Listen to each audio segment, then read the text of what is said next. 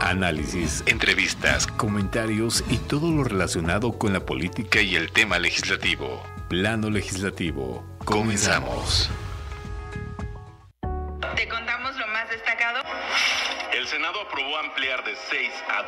12 días el periodo anual de vacaciones de las y los trabajadores y aumentarlo progresivamente conforme a los años laborados. El secretario de Salud, Jorge Alcocer, y el director del INSABI, Juan Antonio Ferrer Aguilar, comparecieron ante senadoras y senadores para informar sobre temas como el abasto de medicamentos y vacunas. Se aprobó tipificar como delito los ataques con sustancias corrosivas contra mujeres y sancionarlo con entre 7 y 13 años de prisión. Fue inaugurada la ofrenda tradicional del Día de Muertos en el Senado de la República. Se aprobó modificar el reglamento del Senado para promover el uso de herramientas digitales y reducir el uso de papel. Las Comisiones Unidas de Reglamentos y Prácticas Parlamentarias y de Estudios Legislativos Segunda fueron las encargadas de elaborar el dictamen. Se reformaron 108 ordenamientos en materia de paridad y lenguaje no sexista. El dictamen de estas reformas fue elaborado por las comisiones para la igualdad de género y de estudios legislativos. Y todo lo relacionado con la política y el tema legislativo lo podrás encontrar aquí en Plano Legislativo. Plano Legislativo con René Acuña. Bueno, muy buenas tardes. Esto fue la síntesis informativa legislativa de lo que sucedió lo más relevante en el Senado de la República, pero bueno, también hay muchos temas que sucedieron en San Lázaro, en la Cámara de Diputados. Y bueno, pues esto es plano legislativo. Les agradecemos el gusto de su atención a Radio y Televisión de Hidalgo. Estamos transmitiendo desde la, desde la cabina de 98.1, con los, agradeciendo en los controles a nuestro amigo Saúl Ortiz y también toda, toda nuestra gratitud para la estación 95.1 Ritmo Son del Valle de México. Y bueno, saludo con mucho gusto, bueno, lo saludo con mucho gusto su amigo de todas y de todos ustedes, René Acuña, y saludo, me da mucho gusto saludar desde el Senado de la República a Fernando Moctezuma Ojeda, nuestro cronista parlamentario. Muy buenas tardes, Fer. Querido amigo, muy buenas tardes, querido Marco. Me da muchísimo gusto saludarles a ustedes, al auditorio y también en vivo y a quienes nos escuchan en diferido. Bueno, y también desde el Estado de México, nuestro analista político está Marco Antonio García, el abogado del diablo. Estimadísimo René, estimadísimo Fer, buenas tardes a ustedes, a todas las personas que hacen posible el programa y desde luego a todas las personas que nos hacen el favor de escucharnos. Bueno, pues estamos tratando de comunicarnos con el diputado Jorge Triana, diputado federal panista, que bueno, pues eh, eh, se comprometió a una entrevista. Eh, de un momento a otro está, lo, esperemos lograr el enlace telefónico con el diputado. Mientras tanto, Fer, ¿qué tenemos temas relevantes? Pues mira, esta semana se vendrá, ya comenzó con todo. Eh, se empieza a discutir el tema del presupuesto para el año entrante en la Cámara de Diputados. Van a ser cuatro días larguísimos, ardos. Eh, ya hay bloqueos, manifestantes de manifestaciones de distintos sindicatos en las afueras del recinto de San Lázaro, en fin, se, se antoja una semana bastante ajetreada. También mañana va a haber eh, la comparecencia de Manuel Barlet, el titular de la Comisión Federal de Electricidad. es que bueno, eh, y en el Senado de la República, la verdad es que se antoja un poco más tranquilo por ahora, pero de todas maneras no deja de haber actividad. Bueno, pues hay muchos temas interesantes. Este, me llama la atención que Ricardo Monreal ya tiene esta canción. Están con todo las corcholatas para, pues ya destapadas prácticamente, ¿no? Sí, bueno, la, la canción de Ricardo Monreal.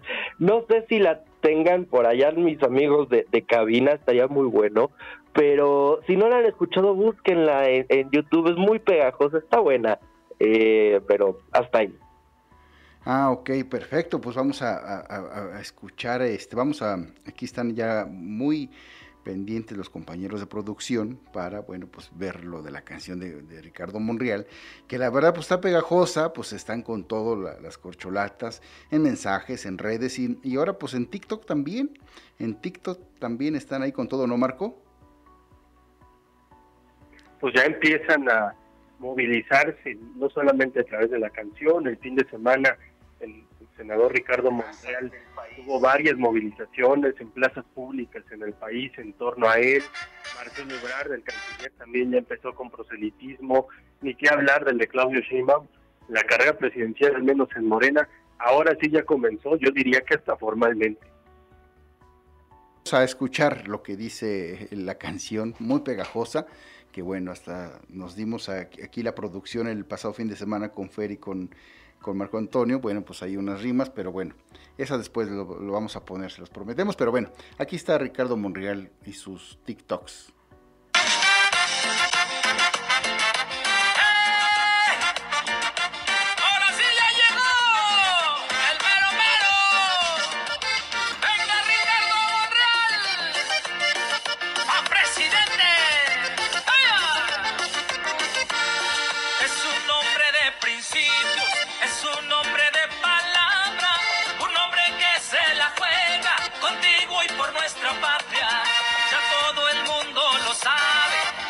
Bueno, pues es amplia la canción ahí de, don Ricardo Monreal, este, pegajosa, bullanguera, diría yo, pues es lo que más vende. Anda con todo, la verdad, Ricardo Monreal, amén de que, bueno, pues el golpeteo, lógicamente, pues sigue, porque algunas de las llamadas corcholatas pues han emprendido giras de trabajo por varios estados, pues es obviamente con el propósito de promocionar su imagen y lo que ha ocasionado que diferentes gobernadores y miembros del partido Guinda que los han recibido se posicionen a su favor y lo respalden. Esa es una, sin duda alguna, una encrucijada para los gobernadores de todo el país afines a Morena, porque bueno, pues imagínense, va Claudia, va Ricardo Monreal, va también este eh, Adán Augusto y ¿quién falta? Me falta uno, este de las Adán Augusto, Marcelo. Marcelo, Marcelo Ebrard, y pues los gobernadores tienen que rendir pleitesía y obviamente pues apoyarlos eh, con, sus campañas, pero eh, llega, un punto, amigo, en el que dejan de ser gobernadoras, gobernadores para convertirse en operadores electorales. Bueno, sí, pero digo la encrucijada este, muy especial porque imagínate este, aquí, con quién estás, ¿no? Tienes que ser parejo, equitativo en ese asunto, ¿no? Por ejemplo, aquí en Hidalgo, pues hay incluso algunas este, bardas de, con la figura de Adán Augusto. Pues bastará, bastará con que hagan una llamada a Palacio Nacional y, señor presidente, ¿a quién tenemos que apoyar? Y con eso, hombre. Bueno, sabemos que... Y justo es lo que denunció Ricardo Monreal el fin de semana que dice que esto ya se presta incluso para la distribución de recursos anticipados de campaña, ¿no? Pues sí, efectivamente. Y yo sin duda alguna, bueno, yo no tengo favoritos, soy apartidista, pero bueno, para lo que más eh, se entiende políticamente, se intuye el olfato, es de que Marcelo Ebrard va a ser el bueno. Yo así lo veo de esa manera.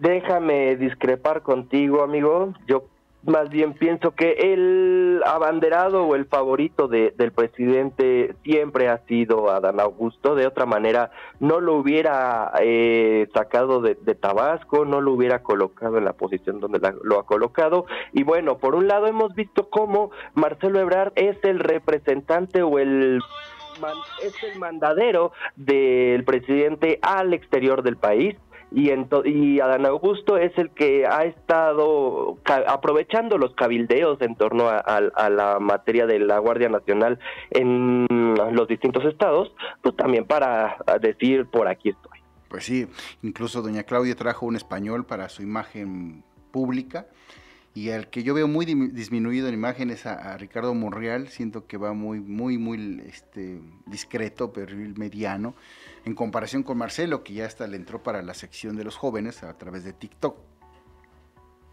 Sí, efectivamente. ¿Mandé? No sé si estoy de acuerdo contigo en esto de Ahí vas, ahí vas, abogado. ¿eh? Ahora qué vas a defender. recordemos una cosa que de pronto perdemos de vista. Ricardo Monreal, como presidente de la Junta de Coordinación Política, permanentemente está dialogando con gobernadoras y gobernadores, porque es su función, tiene que hacerlo como parte de su trabajo legislativo. Además, ahí en el Senado tiene a dos personas que fueron exsecretarias de gobernación inmediata. Olga Sánchez Cordero, que fue secretaria de gobernación de López Obrador, Osorio Cho, que fue secretario de gobernación de Peña Nieto, y dime tú si esas no son piezas estratégicas, René, como para tener muy claro hacia dónde se tiene que avanzar en una contienda electoral, en una contienda de partidos, cuáles son los medios institucionales y no institucionales a los que se puede acceder y eso puede representar una ventaja estratégica. Bueno. No lo sé, Marco, porque si bien es cierto que quienes estamos inmiscuidos en este plano legislativo eh, conocemos del trabajo y las figuras cercanas a Ricardo Monreal, pues la ciudadanía no muchas veces no tiene ni idea de lo que está sucediendo. En cambio, Adán Augusto se está placeando, Claudia se está placeando, Marcelo pues hay medio que sí, medio que no. En cambio, Ricardo Monreal pues ha tenido eh, una trayectoria pues muy interna, ¿no? Muy, muy hacia hacia el, interior del Senado de la República y pues sí, efectivamente, se lleva, se codea con titulares de ejecutivos estatales, pero no significa que vaya a tener el apoyo de la ciudadanía, que es al final lo que se necesita para ganar una elección. Y ante todo este contexto, la semana pasada Ricardo Monreal ya, eh, como siempre, le encanta este, pues, dar como tipos manotazos. En su cuenta de Twitter puso que las y los gobernadores se pronuncien ya por un candidato o candidata a la presidencia, anticipa una cargada arbitraria y antidemocrática y provoca que se cometan delitos de financiamiento ilegal y campañas adelantadas. Es una copia, dijo, del viejo régimen al que combatimos y no debe tolerarse. Sas, buen punto, pero pues digo, de ahí que le hagan caso, bueno, este, obviamente pues dista mucho, ¿no? Ricardo Monreal se ha visto en los últimos días este, en el ojo del huracán y vamos a ver cómo resuelve con esa estrategia, con esa sapiencia que tiene, con ese tacto político, con ese colmillo retorcido, lo de la tan trillada eh, reforma electoral que, bueno, pues va a empezar e, en la Cámara de Diputados, en la Cámara de Origen, y después la van a pelotear al Senado de la República. Ante todo este contexto, Ricardo Monreal le preguntaron y esto fue lo que dijo. Darle su reacción. Ayer, eh, ayer, en Cámara de Diputados, Santiago Krill decía que ni una, ni dos, ni tres, ni diez encuestas iban a hacer caminar esta reforma electoral. Bueno, él tiene su criterio y tiene su opinión. Vamos a ver qué dice la mayoría calificada. Tengo respeto por Santiago Krill como presidente de la Cámara de Diputados, pero están subordinados al voto de la mayoría de la Asamblea. Y nosotros no queremos involucrarnos ni tampoco interferir en el trabajo de la Cámara de Diputados. Es Cámara de origen y vamos a esperar que concluya su trabajo para que el Senado actúe como Cámara revisora. Lo que sí les aseguro a toda la población es que actuaremos con responsabilidad, con prudencia, con sensatez. No vamos a precipitar ninguna decisión y vamos a escuchar a los actores a los que está orientada la reforma constitucional y legal. Así es de que no se preocupen, aquí vamos a actuar con mucha responsabilidad. Yo la verdad dudo que pase, los pronósticos están muy nivelados y bueno, está muy, muy candente este tema. Sí, justamente el tema electoral ya empieza a asomarse, ojalá ya podamos restablecer la comunicación con el diputado Jorge Triana, que ya está en espera, para poder eh, cuestionarlo, porque él es secretario de la Comisión de Reforma Electoral en la Cámara de Diputados, entonces creo que podemos abundar mucho ahí. Perfecto. En las marchas en torno a la defensa del línea, vamos a ver. Bueno, ya tenemos en la línea al diputado Jorge Triana. Vamos rápidamente, rápidamente a un breve corte comercial promocional obligado y regresamos aquí. No le cambien, está muy bueno el tema en, en plano legislativo. Gracias, muchas gracias a Radio y Televisión de Hidalgo y obviamente también muchísimas gracias a 95.1 Ritmo Son Latino del Valle de México, toda esa zona del Valle de México, Puebla, Querétaro, bueno, todos los municipios nos escuchan, nos están escuchando y está con nosotros, le agradecemos al diputado Jorge Triana, que está en la línea telefónica, diputado federal por el PAN. Diputado, muy buenas tardes. ¿Qué tal? Buenas tardes, un gusto estar con ustedes. Muchas gracias. Está con nosotros desde el Senado de la República el cronista parlamentario Fernando Moctezuma Ojeda. Fer. Diputado, muy buenas tardes. Me da muchísimo gusto saludarle. Pues principalmente, ¿cómo ve el panorama eh, en, el marco de la reforma electoral y de los presupuestos? Bueno, eh, estamos justo en un momento con, con, eh, con, mucho trabajo legislativo, por así decirlo, porque a partir del día de mañana eh, empezaremos a analizar en el Pleno y, a votar en su caso el presupuesto de egresos de la Federación. Tenemos hasta el día 15 para poderlo, para poderlo aprobar, así marca la reconducción presupuestal. Entonces estaremos muy atareados.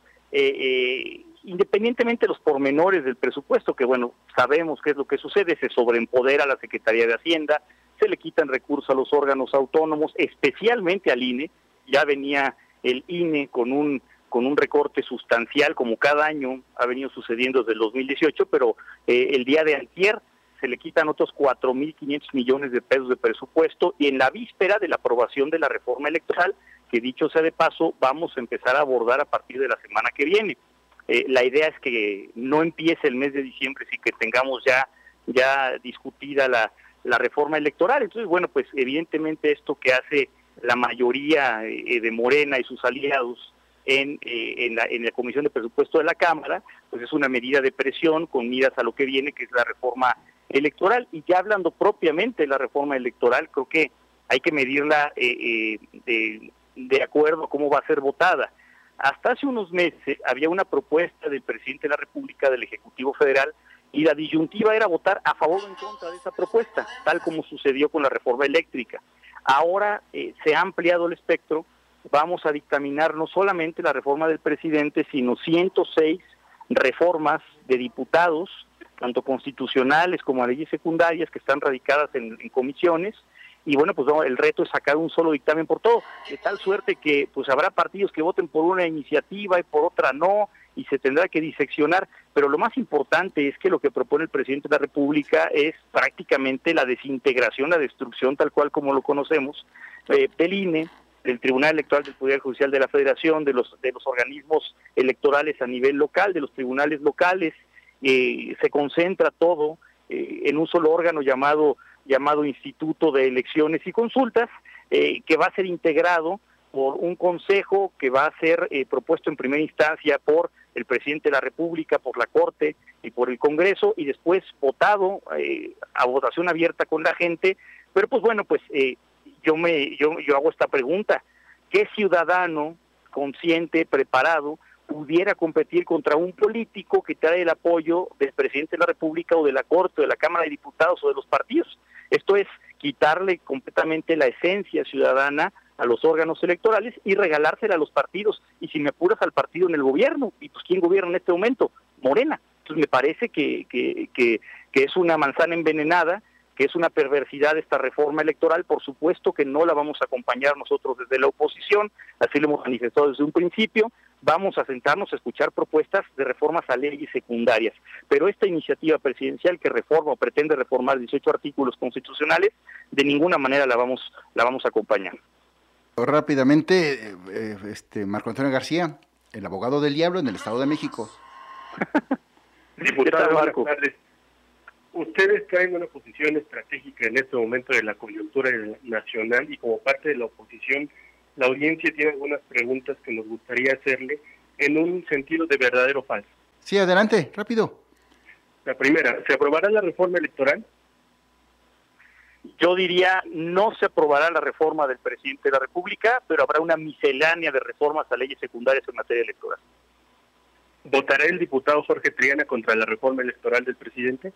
Votaré cada punto y cada coma que propuso el presidente de la República porque es una reforma regresiva, es una reforma autoritaria y que nos encamina a una dictadura a mediano plazo. ¿Habrá legisladores del PAN que voten a favor de la reforma electoral del presidente? sin temor a equivocarme, vamos a votar unánimemente en contra de la reforma del presidente de la República. El domingo marcharán achichincles, voceros, despistados, clasistas y antidemócratas.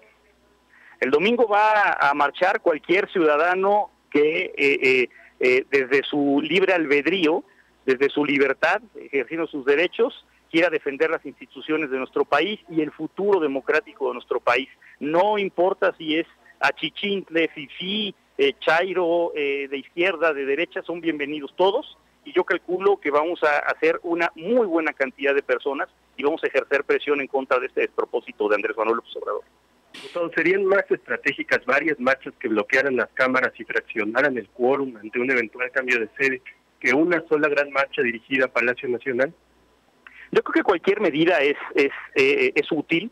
Eh, no ha habido una gran marcha, ha habido, ha, habido algunas marchas que han reunido cantidades importantes de gente, recuerdo una un poco antes de iniciar pandemia, eh, en contra del gobierno por algunos otros temas, pero no ha habido una, una, una mega marcha, una concentración masiva. Esperemos que sea en esta ocasión que ayude a visibilizar el tema y a partir de ahí, pues sí ejercer presión, sobre todo con los diputados de oposición, para que no pase lo que sucedió con la, reforma de militarización del país, donde varios diputados del PRI, bueno, prácticamente todos los diputados del PRI, excepto tres, terminaron terminaron eh, eh, yendo hacia ese camino. Creo que es muy importante la presión que ejerzan los ciudadanos. Perfecto.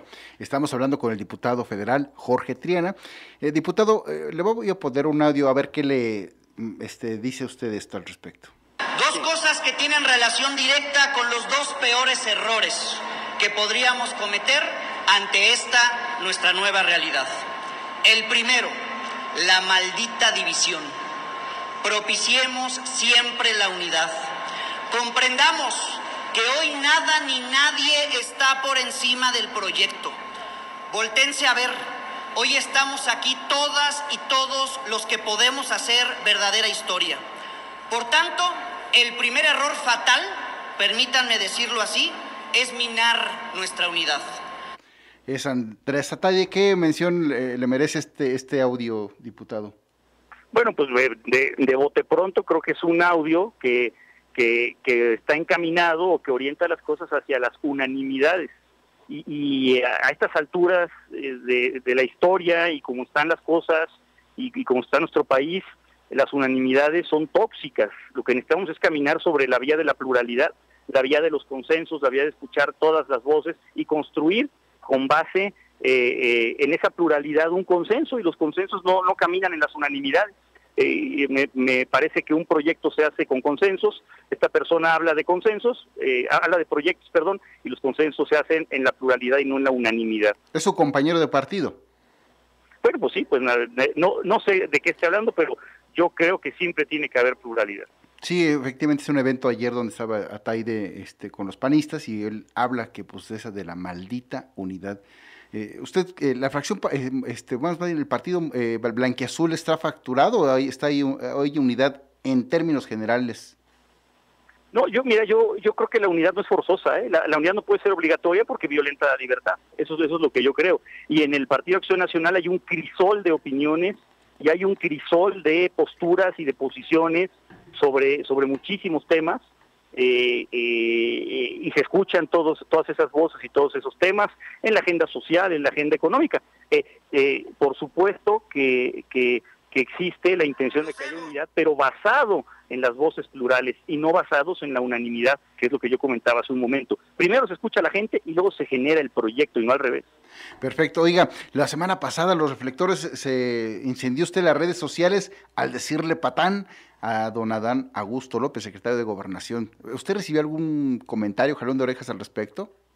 Pues no, mira, fíjate, esa es, una, esa es una, prueba de lo que acabo de mencionar. Hay tanta libertad en el Partido Acción Nacional que uno se puede expresar libremente sobre este y cualquier otro tema, ¿no? Por supuesto que nadie me, me por mis dichos, ni, ni, ni yo permitiría que se hiciera, ni del gobierno, ni de gobernación, ni de mi propio partido, creo que hay plena libertad al respecto. Y bueno, pues yo creo que eh, eh, cuando, cuando tú le llamas patán a un patán, lo estás insultando, lo estás describiendo, ¿no? En este caso, pues además le, le, queda perfecto porque rima con su nombre, Patán Augusto López. Qué barbaridad. Fernando Moctezuma. Sí, rápidamente, diputado, dos preguntas muy concretas. Por un lado, ha insistido el PRI, bueno, la, la más importante, ¿el PRI sigue siendo partido opositor o ya se convirtió en aliado? Te lo digo la primera semana de diciembre, después de que se vote la reforma electoral. Porque es una última oportunidad. Ajá.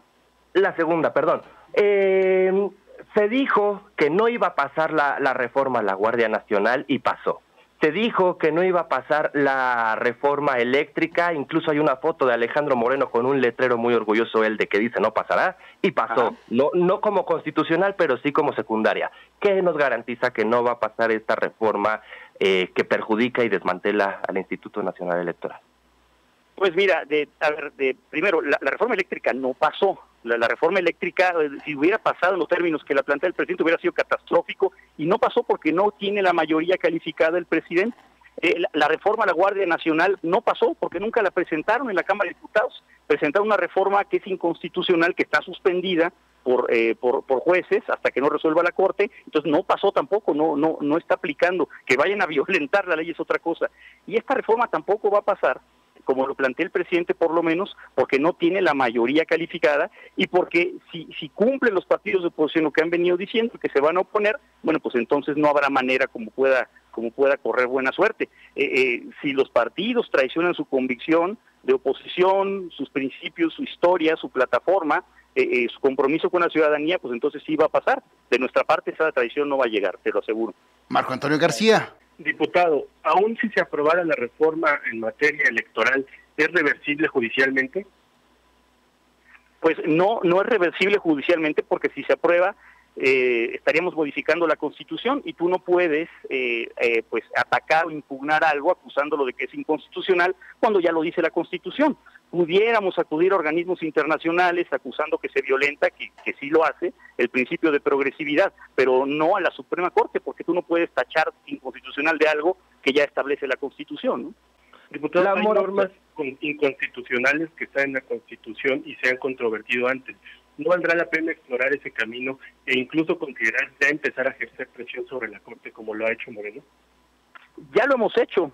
Eh, simplemente un, un, un decreto que presentó el presidente de la República en el año 2019 sobre militarización. Está controvertido, está controvertido el presupuesto de egresos de la Federación con este mismo argumento que doy del principio de progresividad en la Suprema Corte. Y lo que pasa es que como el presidente de la Corte es un aliado del presidente de la República o le tiene miedo, no sé qué es lo que pasa ahí, hay una relación de subordinación, bueno, pues entonces, entonces están congelados estos proyectos, no llegan las sentencias y, bueno, pues el presidente hace lo que se le da la gana. Es, es un fraude al Estado de Derecho, es un fraude a la Constitución, pero por supuesto que en caso de que se apruebe algo que, que, que, vaya en sentido contrario al futuro democrático del país, nos, reservamos nuestro derecho de impugnarlo ante la instancia correspondiente. Oiga, fíjese que aquí tenemos una sección rápidamente, porque el tiempo se nos acaba, de la bola de cristal política, y aquí la agitamos y nos sale que su futuro se prevé, va a usted a ser senador panista allá en la Cámara Alta. Ah, caray, pues ¿cómo, cómo supieron? bueno, ya lo veremos por allá en, en la Cámara Alta, en la Cámara de Senadores. Bueno, pues ya, ya veremos. Aquí lo, lo, importante, por lo pronto, a corto plazo, es frenar todos estos intentos golpistas del presidente eh, en primera instancia después que haya una, una alianza, una coalición y los proyectos personales vendrán después, pero yo encantado les tomo la palabra a su bolita de cristal y a sus brujos. Perfecto. Diputado, pues es un espacio precisamente para los diputados así con esa dinámica. Ojalá eh, se nos acabó el tiempo, pero ojalá la próxima semana nos pudiera volver a, a retomar esos temas que son muy, muy, muy importantes. Con muchísimo gusto, estoy a la orden y los felicito por el programa. Muchas gracias, diputado. Muy buena tarde. Buenas tardes, hasta luego. Bueno, pues ese fue el diputado federal Jorge Triana, lo vamos a tener la próxima semana. Y bueno, desde el Senado de la República, Fernando Moctezuma Ojeda. Me quedé con preguntas en el tintero. Muchas, muchas. Sí, sí, yo también. en fin, les, agradezco mucho que nos acompañen por aquí, arroba Fer Moctezuma o en todas las redes sociales. Desde el Estado de México, el abogado del diablo, Marco Antonio García. En Twitter me encuentran como arroba García Pérez-bajo y procuremos seguir teniendo interacciones así con más legisladores cada vez porque hay mucho que podemos escuchar y sobre todo cuestionar al Poder de cuestión. Bueno, pues eh, todo esto lo pueden encontrar, ya sabe, en planolegislativo.com. Se despide de ustedes su amigo René Acuña. Agradecemos a Saúl Ortiz en los controles. Esto fue Plano Legislativo. Nos escuchamos el próximo miércoles aquí en punto de las 12 del día. Muy buenas tardes. De esta manera llegamos a la parte final de esta emisión de Plano Legislativo. Nos escuchamos en nuestra próxima emisión.